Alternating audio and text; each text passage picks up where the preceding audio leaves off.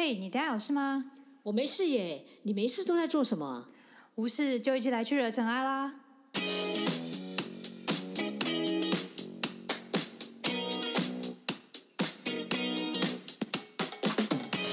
我是 Doran，是 Sandy，欢迎来到无事惹尘埃。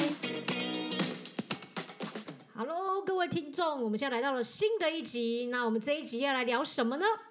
我们这一集就是要聊，首先我们谁是谁？没有啦，啊打声招呼的意思啊。对啦，我们是呃，我是 Sandy，我是 Doran。OK，好，那我们刚刚讲到，我们这一集要聊什么？我们最近要跟之前我们有讲过《僧人心态》这本书嘛？哦，对哦，我们上次说好要录两集，所以这一集又来录下集。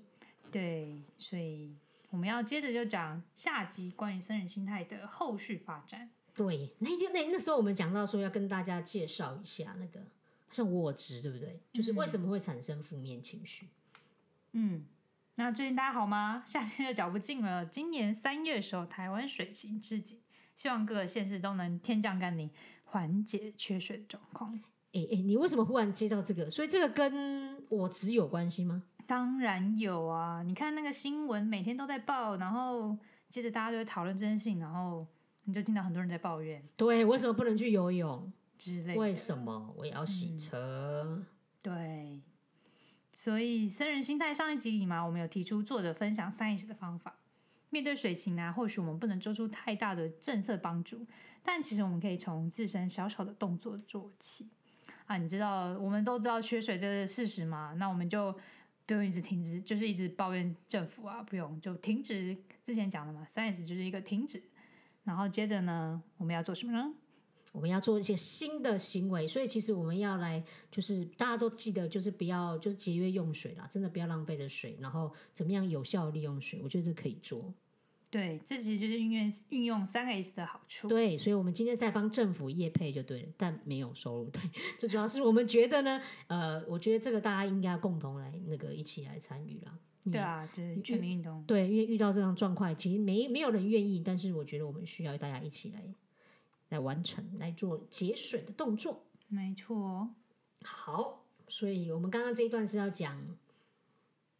就是我执的部分，也就是我虽然不喜欢，但是我会有产生一些抱怨，但是有些事情它就是发生了。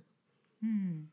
所以我们就是结束接呃接句停止、指认、停止跟转化这个方式。OK，所以这个是方法嘛？那所以我们那时候刚刚讲到就是说，诶，那为什么我们会有这种负面的情绪？就是大家听完上集啊，有没有一定会有一些疑问嘛？像刚刚 a 讲，为什么我们平常就容易有这么负面的情绪啊？但是有些人就是不容易有这些负面情绪呢？就一同样遇到一样的状况，他们就是很平静，我们就是很抓狂。嗯，我觉得有时候会有这样的一个状况，就是嗯，我在想说，诶，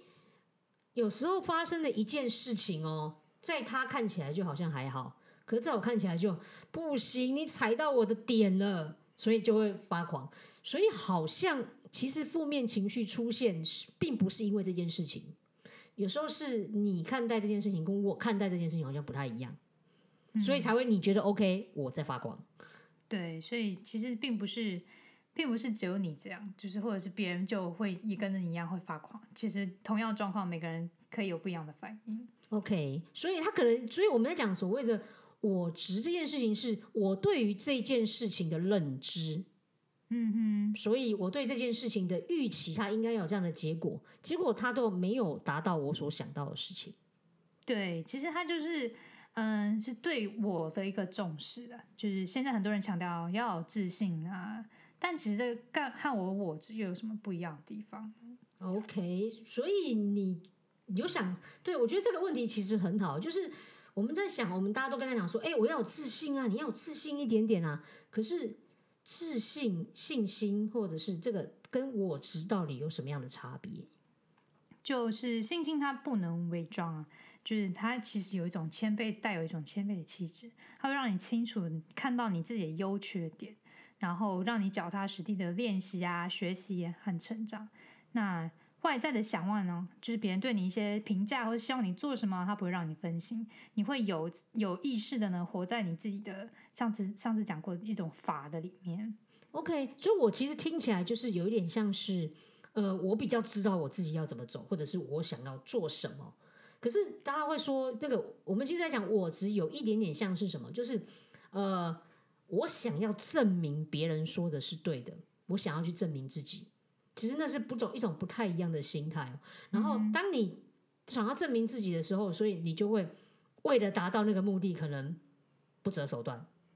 对，所以他你就是执着于这件事情上。嗯，像作者有说过啊，自信意味着在不考虑别人的想法下呢，成为自己想成为的谁。但其实也意味着在别人的启发和引导下，成为最好的自己。所以也不是说什么都听都都不听别人想的话这样子。那书中有分享我执跟自尊的差异啊，那我们就来分别跟大家比较一下，大家会比较清楚。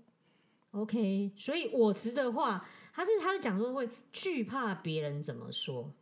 对，那自尊的话呢，他是说过滤别人的说法。OK，那我就我执其实跟刚刚我讲比较像，就是我们会跟别人比较，可是自尊的话会跟自己比较。对，还会想说，哎，这个人的说法到底有没有根据，或者是对我来说，这适不适合我？然后我吃的部分就是想要证明自己，然后可是你如果在自己自尊上面，你就会比较想要想做自己。对。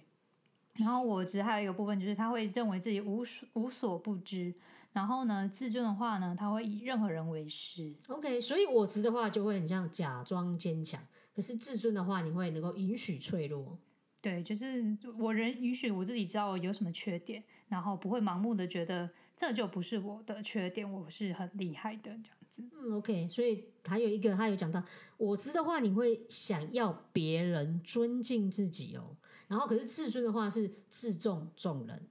对，就是这上面有六个，就是书中有一个图，就是介绍我执跟自尊的差异。我觉得这真的是很重要的一张图。我我其实我有想到那个我执啊，它就有一点像是，呃，因为我我们其实，在佛法里面有讲到，我们每一个人对于自己的想法，我总是以为那个是对的，我看到那件事情是对的。嗯，所以才会觉得我所说、我所做的一切，那都是对的。可是它又很像那种跟电影一样，你有看过那种电影，就是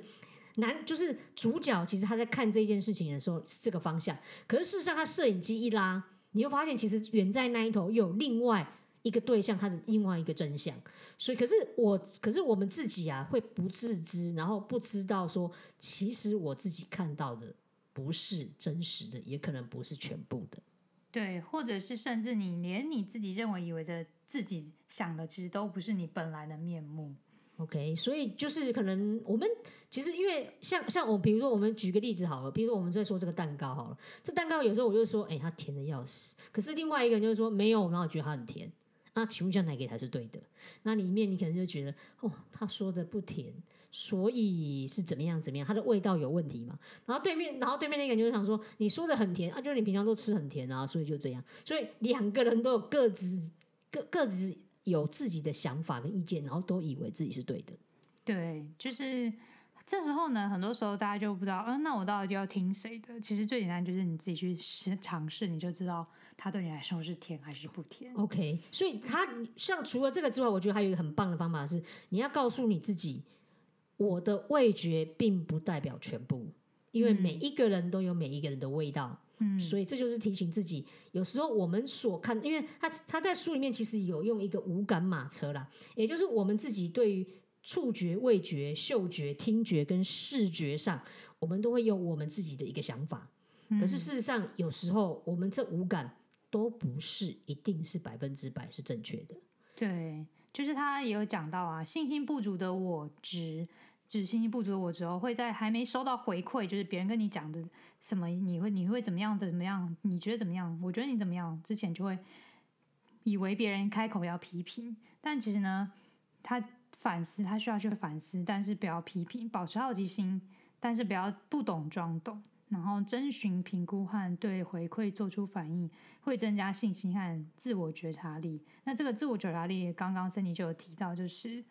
无感的部分。OK，所以其实就是呃，真的每次当当你发现别人跟你想象的不一样，或者是诶这件事情没有的时候，你或许可以暂停，然后我觉得可以多想一点点，因为有时候。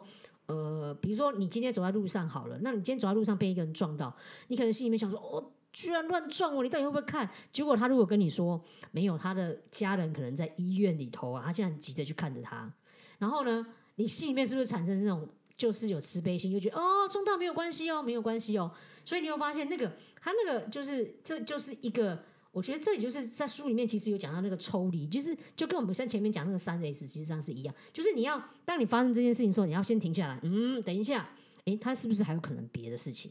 又或者是诶，还有可能怎么样的状况？其实这样的话，你才不会马上就出现那个负面情绪。所以我觉得这个是书里面我觉得一个很棒，就是教会我们当呃，就是破除我执，然后怎么样去消除那个负面情绪的一个方式。对，就是嗯。我执他有讲到抽离，其实就是最最一开始的一个蛮好的方式。那抽离呢，不代表你一无所有，而是不被任何事物所有。这是他认为僧人对抽离的一个想法。OK，他然后他他这里面就说，其实你发现这是一种心态上面的一个练习。所以呢，他书里面他也有讲到一个，我觉得很也很好玩，他叫做马车夫的新剧本。我看到看到就想，嗯，这什么东西？就我就觉得还蛮好玩，那你要不要分享一下看这是什么？他其实要先说什么是马车夫啦。那他认为就是车是人的身体，五匹马呢是五由五匹马来抓呃来驾驭呃来拖这个车。那他五匹马就是刚才讲过的五感，就眼耳鼻舌身。那缰就是那个马车夫的缰绳是一个心智。那马车夫呢就代表一个理智的状态，就是是他去控制这五匹马。然后虽然有点复杂，但大家就是在听我讲下去。那没有受过训练的马马车夫啊，就一个理智嘛，他就是工作的时候就会昏昏欲睡，就让这个五匹马就到处乱走。然后他想要吃什么，那个马五匹马就跑去吃，看到美的那个木虫啊，就跑去吃了，就偏离原来的道路。然后或者是突然有东西冒出来啊，就熊啊、狗啊、猫啊都会吓到，然后就是会乱跑。所以就是我们代表就是一种我们的五感呢会被。眼前的各种食物啊、金钱啊、权利呀，影响这些被偏离了自己的原来的轨道。但如果是用车夫理智来控控制的话呢，它会让五马让五只马呢远离充满就是短暂的一些影响啊，像是享乐和满足的道路这样子。OK，所以它其实就是有点像帮我们拉住它，哎，你要知道，哎，五匹马又在乱跑了，赶快、赶快、赶快回来那种感觉。所以就是有点拉住它。那我刚刚讲到这个，就是新新剧本，它就意思是说，其实当你出现这个负面的情绪的时候，其实你不妨帮自己灌入一些好的东西，然后你会让你自己就会说，哎，我现在要重新建立，因为它里面其实有说到，就是说我们的人的心智啊，很容易是跟着你的习惯去走，因为我们一直在在走，所以。其实心智这件事情，我们要训练它，不是放着它到处乱跑。那我觉得他那个马车夫的新剧本就很棒，对，他会教我们怎么样来做训练。那我们其实可以现在就做一些练习给大家，就是听一下他这个剧本到底是怎么进行的方式。就比如说，可能我你写的，呃，假假设我写我害怕，OK，那我你的心里面要帮你建设一个是。害怕是正常的，每一个人都会害怕。可是呢，你应该要专注在如何克服。对，但如果是你自己跟自己讲话，可以这样写。那如果你跟你的朋友练习的话，就会你可以当那个朋友，就是说，那我该如何帮助你克服这样子？哦，OK，所以这是一个可以帮助自己，可以帮助别人的方法。对，好。那如果我要跟你说，嘿，你没有什么价值哦，在这个团体里面。哦，对。那我如果我听到我朋友被这样说的话，我就会说。嗯，你感觉自己毫无价值，那我们就来谈谈你喜欢自己的地方是什么，就是把它切过换另一个角度。哦，OK，所以这就是帮自己做一个转换。它对。那如果假设他又举个例子说，有人问说，或者说你你毫无轻重，那时候我可能就会想，没有，是我有些事情感觉到自己不重要，可是我可以列出一些重要的事情，然后再想想看怎么样改变它，可以做到。对，就是你。你对些你会对那些给什么建议呢？就是最好的朋友啊，第一个反应是什么？那我们永远会对，嗯嗯，我们不会对这些我们自认真爱的人就说你很白痴，你会跟那个 loser 结婚，然后所以证明你也是一个 loser。OK，所以他他他这个他这个有点就像是哦一个，我们如果我之前我有听过一个案例，就是如我们对于一件事情呀，就是你要改变那个习惯很难，可是你的好方法是什么？帮自己在建立一个好的习惯，然后让他习惯，你自然而然就可以把那个不好习惯给踢掉。对，就是他可以有点像是他就是面对一些想法的时候，他有一些改变的方式，然后从无感中做一些新的剧本的转换。OK，所以这个也是对于面对负面情绪的时候，其实可以做的方法。对，还是说你的故事里面呢，可以充满了喜悦、坚毅、爱跟仁慈，或者是你要想象它可以充满了内疚、谴责和痛苦和失败，这都是你可以写的剧本。好，所以就是说，当我们遇到负面情绪的时候，我们可以稍微诶停止、暂停住，然后让你自己再灌入一些好的想法，然后让它能够这样子持续的不断去做，然后你也不要忘记，就是说，哎，其实我们要让他习惯，否则的话，那个负面情绪随时就会跑出来，就跟那个那个马车一样，你就让你的一些不好的想法又通通都跑出来。对，所以呢，这就是刚才讲讲的新剧本。OK，那接下来他还有说到一个方法，就是消除怎么样消除我，这就是一个谦卑的方式。所以谦卑，为什么谦卑可以帮助我们？这先讲到那个梭摩吠陀里面，它有引用一些剧本，好，你说的东西，我感觉我又不知道这字怎么写，没关系，那没有不是很重要。对，它里面说，财富的傲慢会摧毁财富，力量的傲慢会摧毁力量。同样的呢，知识的傲慢也会摧毁知识，就是听起来还还 还蛮酷的、，对对，所以我来用白话讲一下好了。其实你想想看哦，那个我实上你会帮你自己灌入一些想法，可是呢，你有可能惯了一种想法，就是我今天这件事情做不好，你可能会想说，哎，我是不是很没有用，所以做不好？然后你也可能惯了一个想法是，没有，我告诉你，我超厉害的，那一定是哦，被那个队友哦拖累了我。所以这两个啊，我觉得它都会让你陷入一种很不好的状况之下。可是有可能事实上是你自己的错，所以他们才讲说，哎，这不是你一个真正的一个自己。所以在为什么要学会谦卑，就是其实要去懂得去调整。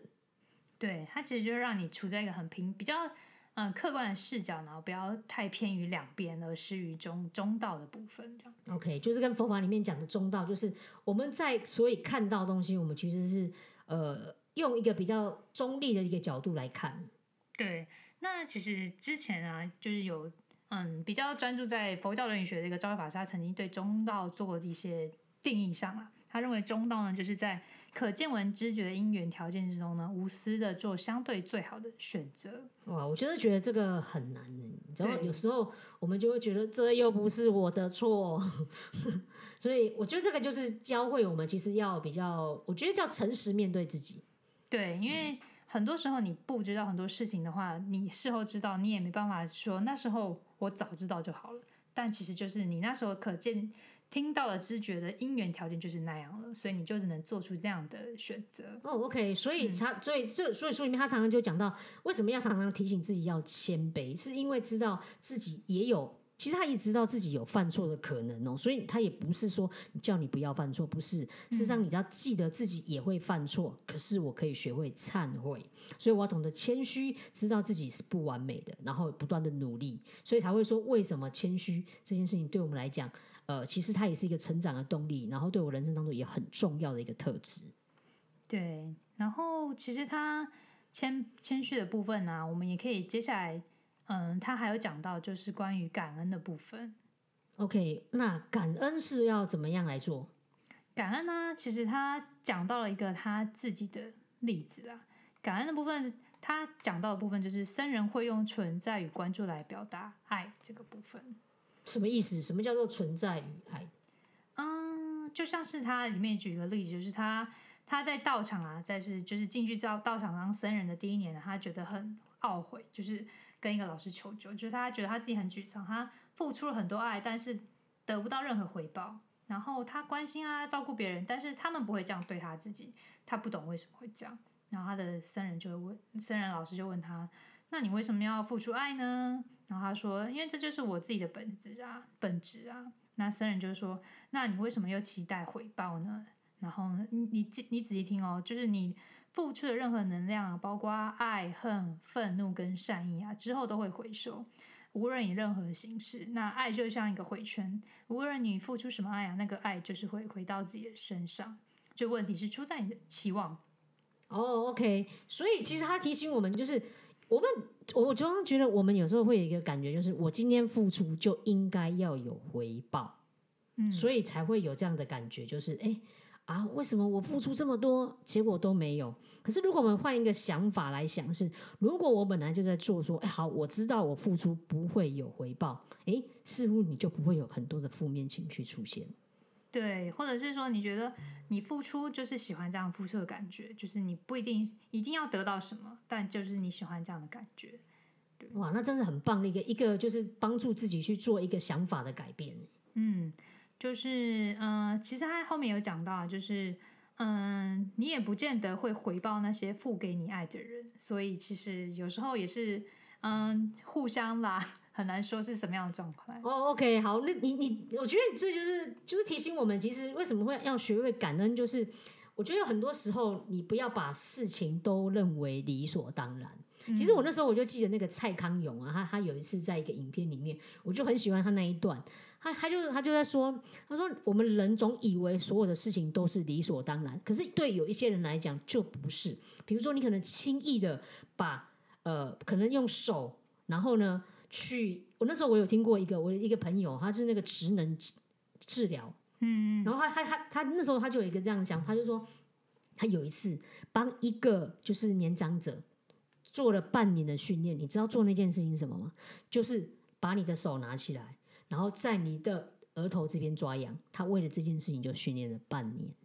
哇，对，所以在那时候我就听他分享之前，我才了解，哇，原来很多事情其实都不是轻而易举。我们很多认为的理所当然，也不应该理所当然。所以我们应该要学会去感恩，感恩生命当中有很多的面向，还有很多的生命。就是呃，我们其实有时候，当我们知道这件事情的时候，其实就不会对于很多事情抱持的太大的期望。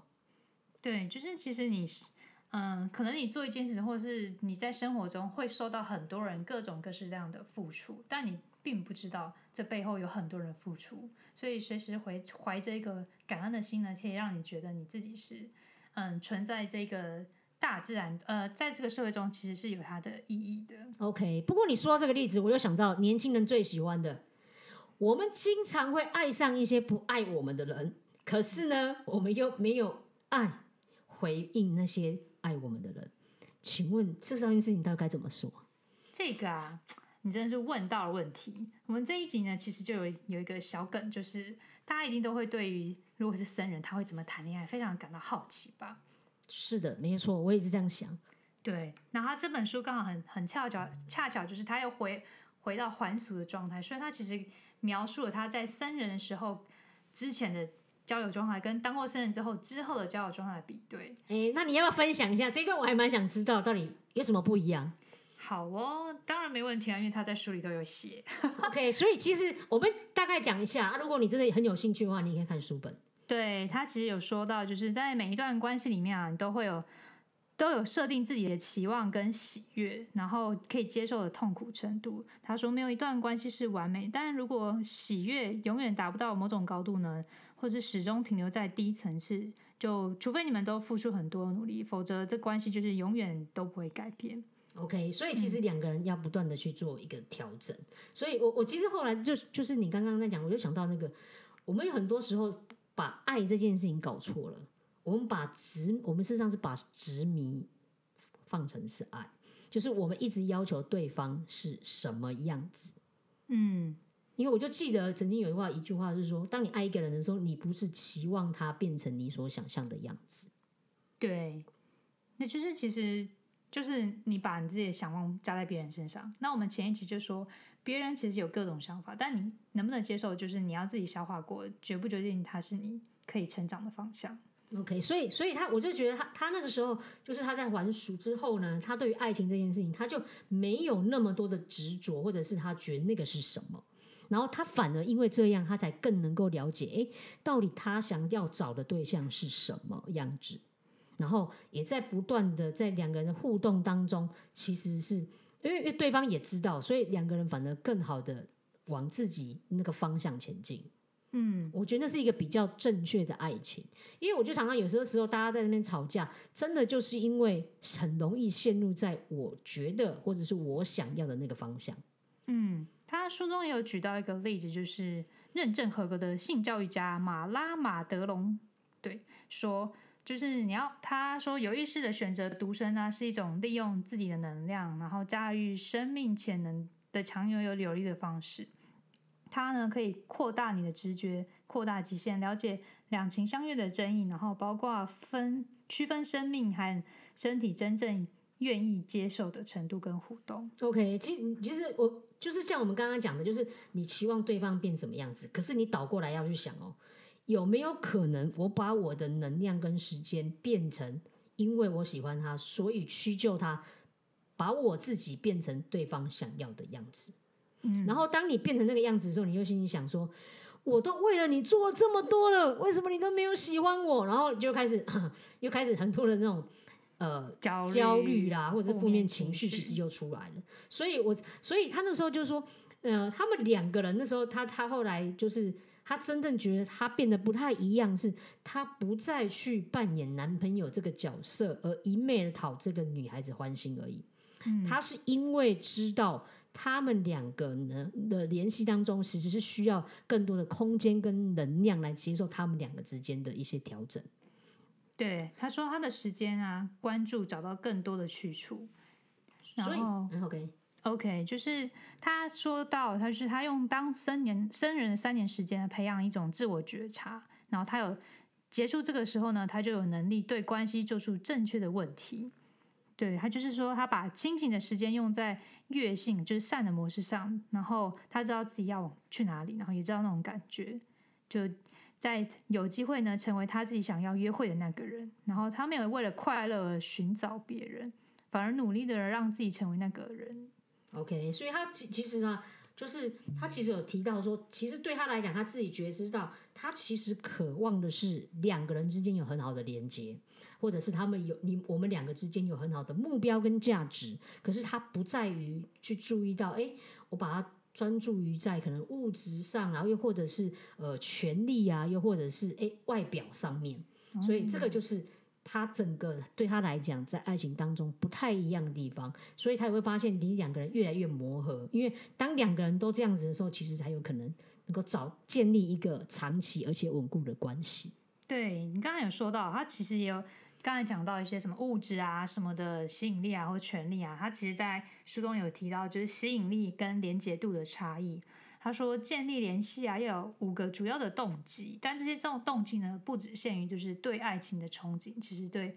各种都有，就是你的面对的人都有可能。OK，所以其实，在说到人际，因为我们又拉回来，其实这跟人际也一样了，嗯就是其实你应该对于每一个人，你都应该知道什么东什么东西是你所想要的，而不是只是一昧的是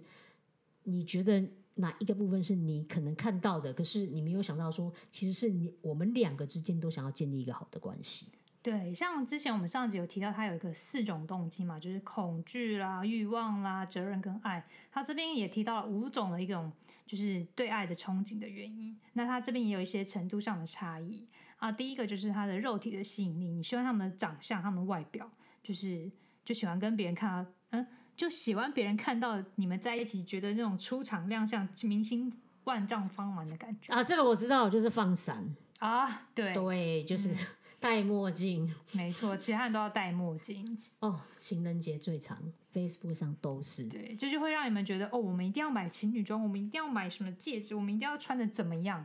对，OK，那还有呢？再来就是物质，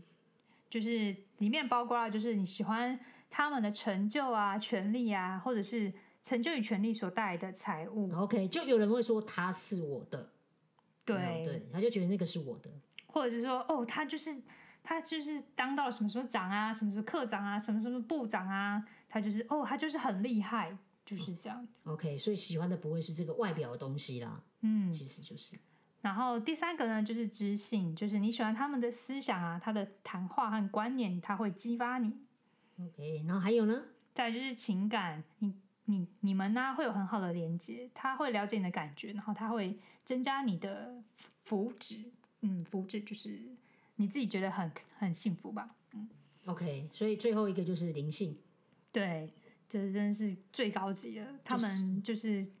跟你啊有共同最深层的目标和价值哦，这是最难的，但是也是很多人其实要去追求这个部分的，而不是只是就外外貌协会嘛，我们就这样讲。对，他说大多数啊被别人吸引的人都是前三三项特质的不同的组合，就是外貌、成功跟知性这三个通常都是一般人会比较受到吸引的部分。那后来还有讲到僧人相信比较重要的特质就是后面两个，嗯，因为他说这三种特质啊跟长期稳固关系比较没有特别的真正的关系。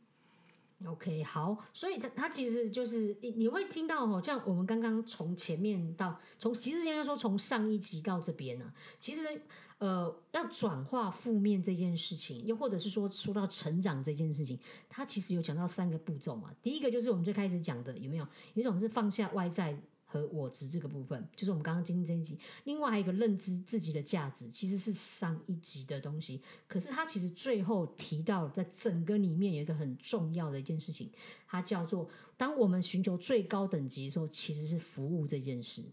对，它是就是用更高、更比较更远的角度来切入，就是用服务的方式来看待这件这个关系的转换。可是我们也没有想过一件事情？为什么服务这件事情可以帮助我们？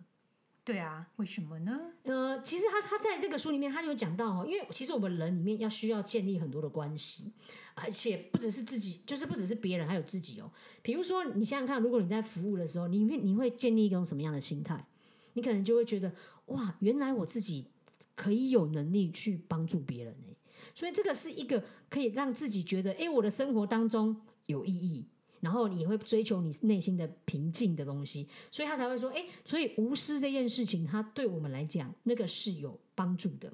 然后你也在在服务的过程当中，你要追求的是一个很棒的一个境界，就是说，哦，原来当我付出之后，这个世界可能会因为我的一点点的改变，而世界变得更好。或许我只是一点点小小的改变，所以。他就是从这个里面会告诉你，当你生命当中找到这个的时候，你才能够从呃自己的价值，或者是说，哎，放下一些我值的想法，然后来提升自己。对，就是有时候我们讲服务哦，你可能会觉得我们在唱高调，但其实啊，就是有人会觉得，当我生活啊，为了生活苦苦挣扎啊，为了要赚钱啊，你要我去服务，很难想到这种无私的服务。但其实呢，这真是作者在生人生活时候学到的事情，就是他认为无私啊是通往内在平和或有意义生活的必经之路，然后无私有一种自我疗效的效果。OK，其实我们服务讲这么多，我倒不如觉得我们应该来分享一下我们自己的例子，因为其实我们两个因为都在道场里面嘛，其实我们做了非常非常多的服务。那不晓得是说在服务的过程当中，你有没有什么样的收获，或者是你觉得哎很符合这个的？就其实我觉得，嗯、我们没有真的像一般人，这僧人就是出去托钵啊，像作者他就是出去托钵啊，然后从一开始觉得很担心，就是我拖不到东西回来，然后觉得很怕，就是没有东西，然后到最后他觉得他不仅拿到了村民分享他的食物，他还可以发现，哎，我其实有能力去帮助他们的，所以他就是用他的力力量去帮别人，就是可能拿重物啊，或者是一起去帮忙割粮啊。虽然他可能并不会因为这样子帮别人，然后拿到食物更多，但他觉得他其实当中又会收获到更多帮助别人的一些快乐。OK，所以服务里面，你看他也会让我们获得到快乐这件事情，所以这个也是很重要的。对，那这是书中的句子呃的例子，但我自己的就是感觉就是，其实我嗯不一定要在道场，那生活中你可以就是对各种方式有一种服务，比如说你看到嗯需要帮助的人，跟就是帮助他一个，比如说过马路啊，这是小朋友小学课本都会讲的，就扶着老人过马路，对，然后再就是可能你看到前人前面可能排队的人，他不会用什么什么，可能扫码啊，或者是比较老的人，他不知道怎么用一些票券啊、兑票啊。我之前可能有排队经验，就是他买了东西，但他不知道怎么去兑换这个东西，然后他就会很紧张，然后你就后面看到你就跟他说一下，哎，这其实就是用什么 app 什么点一点，然后让他去就可以兑换，他就会觉得哎很开心，然后感谢你的帮忙。我觉得你不一定要收到收获到什么嗯实质上的帮助，但你就觉得很开心。OK，所以你看哦，这这就是一点那种服务的一个感觉。其实对我自己来讲，因为嗯，其实我们像像对我来讲，我工作其实就有一点忙碌，可是呃，我有时候也常常到校园里面去做一些公益演讲。然后有时候大家就问说，哎，你那么忙了，干嘛还要请假还要去公益演讲，对不对？你可能也没有收入啊。可是我觉得那个生命当中，有时候你分享一些事情的时候，我觉得它是会给你带给你快乐，或者是说，呃，在无形当中一件事情，它会让你觉得你的生命当中有了一些意义。呃，我我就举一个举例一个例子哈，我我上个礼拜吧，其实我有去一个校园演讲。那那其实我还算很认真，因为我一次像都很认真。我每次对于每个学校，其实我都重新再弄一个叫，就是一个 PPT。那那其实我后来在讲完的时候，我会觉得，哎，其实我也只是分享我知道的事情，或者是我把一些朋友的案例讲出来。可是呢，我就觉得我有收到那个一个回馈，我觉得我很感动。他就这样讲，他就是他他那个时候回馈，他是打在上面，他就说。他觉得自己在学校里面学了很多的知识，可是不知道该怎么样运用在什么地方，他觉得很可惜。然后他如果能够保持这样的热情，然后做自己喜欢做的事情，而且帮助他人，让社会变得更好，他觉得这是一件非常开心的事情。所以，他如果能够把自己的所学贡献给社会，或者是找到自己的人生目标。这是他觉得最有价值，或者是他对于人生当中最重要一件事情。你应该知道，当我收到这个回馈的时候，你就会觉得哇，你没有，因为你可能就讲啊，我不过讲一些话而已。可是我觉得这个是一个很大的一个动力啦。对，哇，刚才那个回馈真的是很棒。对，我也觉得他感动到我。然后，所以我我我就是在讲到这个时候，其实我有想到有一个对我来讲印象非常非常深刻的一件事，在很多年以前，我有去那个菲律宾做公益。呃，就是我们的公寓旅行嘛。那那个时候我就记得，我到了一个贫民窟里面去。那那个贫民窟呢，其实你真的完，如果你没有看到，你真的无法想象。就是你走到他们家门口的时候，你是大概就是大概三平左右，然后你就会一看到，你就把他们家看完了嘛，因为三平而已。然后这三平里面有什么呢？你就知道有床啦，什么东西都堆在这上面。然后里面最重要，躺了七个人。三平，三平，对。他们就是这样的生活，所以你会觉得哇，这个好像跟你刚刚感恩一样，就是我们真的没有认为我们家这个样子应该是理所当然。可是真正让我印象更深刻的不是这件事情，是当我们把这群小朋友找出来，然后让他们就是我们那时候给他们一些点心啊，带他们做活动的时候，那点心就是呃就就是我们可能有一些几包之后有多了几包，然后就跑来问我们说：“哎，那个姐姐，我可不可以请问一下，那几包我可不可以拿？”然后我就问说：“哎，那为什么你要多拿呢？”他说：“不是，我想要给我妹妹。”哦，所以他家里面还有其他的人，所以你看他在想的时候，实际上是还有想到别人。可是，在那个当下的时候，嗯，我觉得你会觉得，哎，原来一个人在他没有富有的时候，他脑袋里面想的还是别人呢。然后我记得我们后面在问他说：“哎，我可以就是问他说，他以后有没有想要做什么样的事情？”结果他回答我：“他想要做老师。”我们他说为什么你想要做老师？他说如果他没有当老师的话，他们那一区贫民窟里面的小朋友都没有书可以念，所以他想要做老师。哇，好感人！对，所以你就会发现哇，原来为什么服务当中你可以那时候我们还觉得原来我们做那一点点事情，感觉也就没有什么。可是你会，我觉得会觉得原来我做的事情是那么样的有意义。然后或许我真的也没办法改变他什么，可是我会想说，那以后我们能怎么样帮助他？所以我觉得是一种找到你生命当中的一个价值。我觉得这也是这本书里面其实他也到一直不断提醒我们的。当你到最后的阶段的时候，其实你要常常去做一个服务这件事。对，但我觉得他其实也提到一点，就是他强调服务很重要，但是需要大家注意的是，就是你要带着清楚的意图去做服务。你可能为了得到爱戴啊，为了得到自我感觉良好啊，为了形象，为了建立联系，或者是为了获得奖赏和服务。但如果你把自己视为给予的一方啊，对方是接受的一方，这样你就是每提供一次服务，你就建立了一笔债务，哎，真的是太恐怖。哎，对，这个这个是说到那个，我觉得他跟刚刚前面那个我执跟自尊这件事情是一样，自信就是自信这件事情，就是。呃，我们千万在付出的时候不要搞错了，不是我真的有能力，或者是我很了不起，我给别人，而是转过来是谢谢你让我有这个机会能够服务给你。我也不是为了我们所谓的服务点数，我也不是为了你看大学生每次都有那个，就是要有那个学分呐、所以我觉得那个那个是完完全不一样的，你的想法不一样，会造就你所做的行为做的事情。所以你看，他拉回到我们这本书在前面整个要说到的地方。对，就是服务啊，它能够创造双赢，能够帮助别人，其实你也能够帮助自己，就是你可以得到不同的视角，还有不同的对事情的看法。我们不期抱任何回望，但是得到的是一种服务的喜悦。OK，所以他最后有提到，我觉得他这个地方他就是说，服务可以把我们都给串联在一起。服务的时候呢，你不会觉得自己是孤单的。那呢，服务也会有很多的那种让你有不同的视野，让你看待、感恩拥有了这一切。服务也会强化你的慈悲心。当你服务的时候，你才会发现，原来这个世界上是有你可以付出的。那服务也可以建立自尊，因为你知道你自己正在改变世界，你也觉得那是一种有意义跟目的感。我真的很喜欢他这段讲的。然后他最后还有提到啊，其实道场佛教道场就是以服务为中心的设计，就是嗯，我们在道场做服务的时候，你就会看到每个人都是这样子无私的服务，你就会觉得有这样一个阵营，更容易把服务当做是一个很高的意图。好，所以其实这个就是大概我们在，就是我们用两集的时间，就知道我们其实还蛮很喜欢这一本书哦。他告诉我们的，我觉得它不只是呃一种化解你自己内在，就是我执这个部分，然后还有面对于如何面对看到自己的负面情绪，可以怎么样去应对。那再来，我觉得他也告诉我们，其实我们要怎么样找到自己的价值，其实也从觉察里面，你看到自己呃。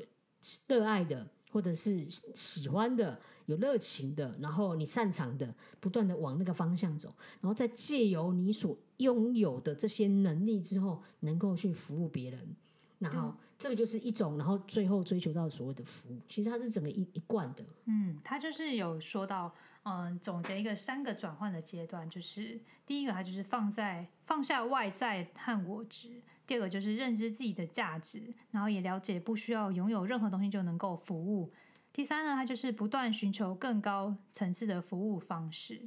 就是他认为这三段都能够代表一个整个从。嗯，可能从我要抓取一个一个东西，到最后我愿意付出服务的一些转化的阶段。是的，所以呢，这个就是我们跟大家介绍《生人心态》这一本书，我希望大家也会喜欢。对，那我们也相信，我们的讲说之下呢，其实你大概可以减少看书的很多的时间，因为我们真的看了很久。对，这本书真的是从拿到，然后到最后一直主角，然后再写出文章或者是写出我们的稿子，真的是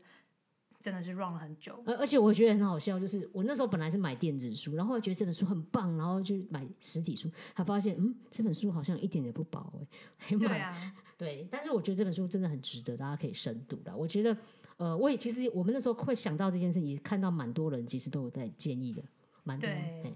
就是不仅是可能跟佛教有关系，可能是人一般人呢、他也会觉得，哎，对这个还蛮有意思，想知道他在讲什么。对，所以其实佛法这件事情不是说，哎，我们那个到底那个佛法是什么？我觉得佛法最重要的目的就是让我们自己变得更好，然后找到自我，然后觉察，然后去做改变。对，感谢大家今天的收听喽。我们今天讲了很多下集的相关的后续的隐藏版的东西。对，希望大家会喜欢。那如果你有什么意见的话，也欢迎给我们回馈。是的，感谢你的收听，好，那我们就跟大家说拜拜啦，拜拜。拜拜。